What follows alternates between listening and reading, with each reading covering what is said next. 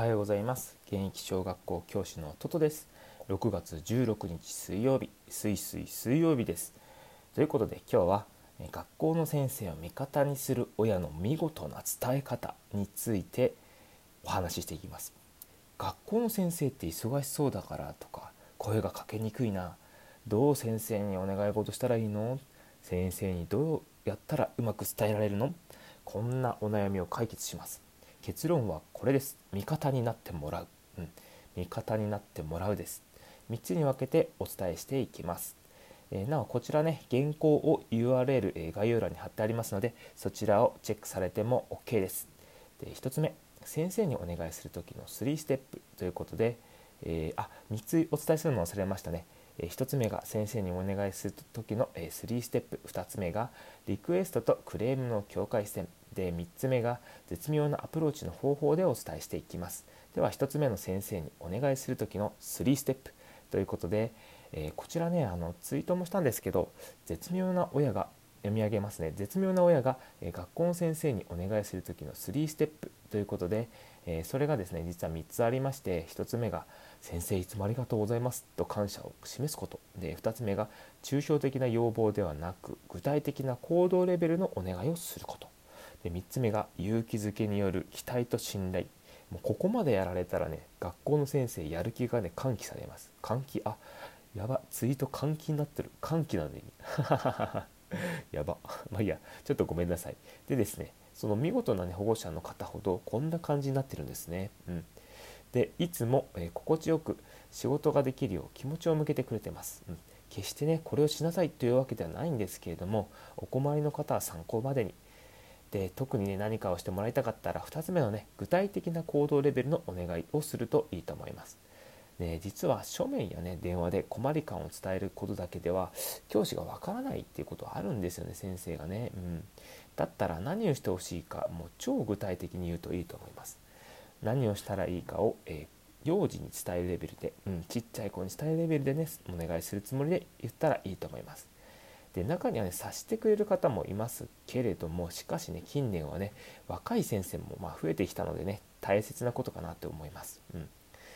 ではね、えー、2つ目。リクエストとクレームの境界線ということで、あのー、こちらも Twitter の内容読み上げますね先に。親が学校の先生にするリクエストとクレームの境界線とはというふうに書いてありますがこの2つの、ね、違いっていうのは、まあ、まず1つ目がねリクエストなんですけれどこれはね子どもの困り感に対する配慮などについてです。でそれっていうのは、まあ、例えば黒板を写すのが遅いからね、まあ、どこかに残してほしいと、まあ、学習などについて困っていることについて、まリクエストしている、まそれだったら OK だと。うん。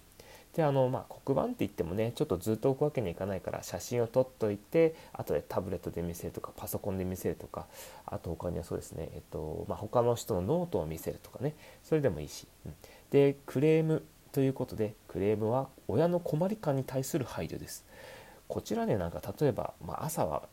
登校可能時間前に行かせたいみたいなねそういう方多分たくさんいらっしゃると思うんですけれどでも中にはルールに背いて、まあ、押し付けてしまってはさすがにそれは、ま親の困り感ということになってしまうんで、まあ、子供が確かに早く行きたいって言ってたとしてもそれがもしルールに背いてるんだったらそこはちょっとあの控えて方が、ま無難かなと思います。うん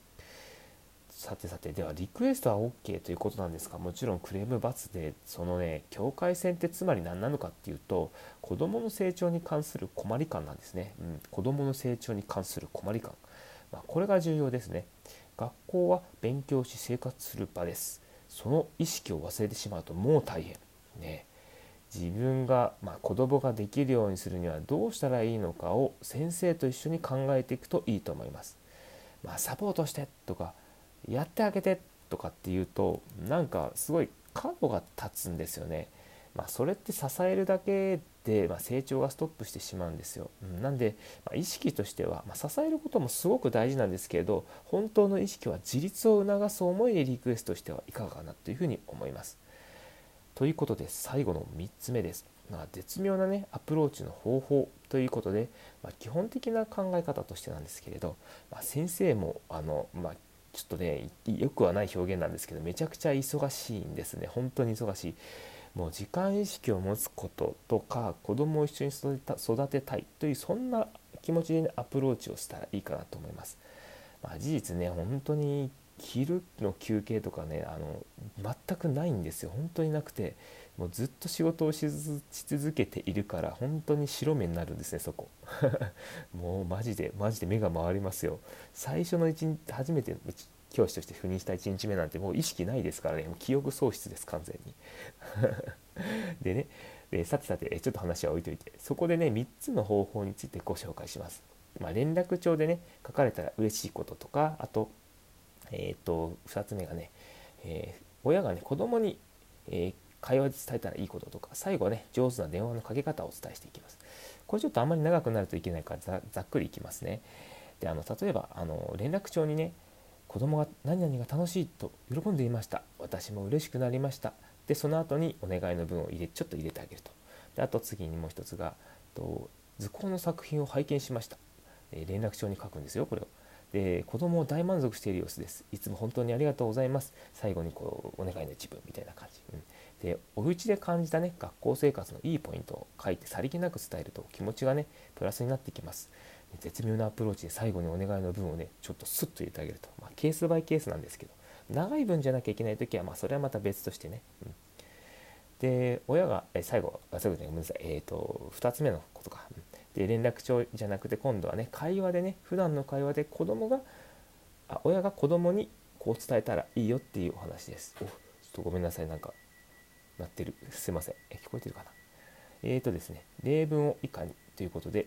と何々先生いつも、まあ、例えばトト先生いつも頑張ってくれてるね。だから学校が楽しく過ごせるんだね。とかあとトト先生何々が好きなの、まあ、例えばねビーズが好きなの？とかさまあ分からんけど。ラーメンが好きなの？とかね。お母さんと一緒だ。嬉しいな？とかね。このように伝えるとね子供は自然とねあの何て言うかな。こう先生にね言うんですよ同じこと。だからねまあ、それで自然に会話をこう話してくれるんで、まあ、また聞きでもねこうつながってる感じがするとすごく嬉しいじゃないですか。だからその、まあ、子供もね先生に対していいイメージを持てるしで保護者としても、ま先生といつの間にかちょっとつながってる感が出るしなんかこれすごくいいなというふうに思いました。うん、ぜひぜひお試しあれ。ということで。ではね、あの本当に最後です。ね、上手な電話のかけ方。ということで、まあ、電話をかける時のね、ベストなタイミング。っていうのは何だろうっていうことなんですが、まあ、授業中だったらね事務の先生にね、え伝言をしてあげると、ま伝言しましょうとかあとね勤務時間中が基本です電話かけるのは。うんできれば放課後がベストです。放課後っていうのは例えば3時とか4時とかその辺りですね。まただ働かれてる方がいらっしゃるんでその辺りはまたちょっと、うん、難しいとこですよね。まあ、どうしても時は5時前後ぐらいだったらまあなんとかなるかなって感じです。うん、で長い話になりそうならね事前にアポまたは電話口で長くなりそうなことをお伝えすると。でもしその時先生が帰らなきゃいけない時があるから、まあ、その時はまたちょっと後日日を改めますみたいなことでちゃんと伝えると。であの電話で解決しないことはもちろん会って話せるかをねアポイントを取っておくっていうことがすごく大事です。で以上になりますが、まあ、あくまでね良心的なやり方がね 非常に大事になってきます。いやマジでこっちが一方的に、ね、こうなんか例えば私も保護者なんで分かるんですけど、まあ、一方的に先生に対して要望を言い過ぎてしまうと、まあ、私先生の立場も分かるんで、まあ、どっちの立場も分かるからやっぱちょっとなんか角が立ちやすいんですよねだからまあこうご機嫌取りではなく、まあ、がるイメージでねこうなんかうまくやってあげるっていうのは非常に大事になってきます。ではということでちょっとまとめいきますね。うん、ではね今日のタイトル何だったか覚えてますかね？ね学校の先生を味方にする親の見事な伝え方ということであの結論は味方になってもらうということでしたね。うんで先生にお願いする時の3ステップ、まあ、ありがとうございますの感謝とか、まあ、具体的な行動レベルをお願いするとかあと勇気づけによる期待と信頼を与えましょうねっていうお話でした。うん、でリクエストとクレームの境界線が2つ目でしたね。でえっと、リクエストは困り感、まあ、学習に関する困り感のこととかでしたね。でクレームっていうのは親の困り感になってしまうものということでしたね。まあ、ルールの背いてはいけませんというお話でした。子どもの成長に関する困り感をね、うん、解決しましょうね。で絶妙なアプローチの方法ということで、まあ、連絡帳に書いたら嬉しいこととか、まあ、親子供がね、えー、子供に親がね、えー、会話で伝えたらいいことなど、えー、上手な電話の書き方をお話しいたしました。まあ、ということで、えーと、ちょっと長くなりましたけれども、え以上となります。でいいねやフォローなど、え、よろしくお願いいたします。我が子のね成長に合わせる豆知識をご紹介ということで、えー、合わせて読みたいのもつけてあります URL もしよろしければあのご覧ください。でですね、えっと、本内容についてもね、え原稿がね入っていますのでそちらもチェックよろしくお願いいたします。スタイフでねいろいろなお悩み相談を受け付けておりますが DM などでも構いません、え、私に、え、おっしゃっていただければはいお答えしていきたいなというふうに思いますいいねやね、えー、フォローなどしていただけたら私のね、え頑張れますのでよろしくお願いいたします。はい。フォローとか言ったらね私の情報を定期的に行きますのでぜひぜひよろしくお願いいたします。ではでは、えーと、と本日も皆さん頑張っていきましょう。いってらっしゃい。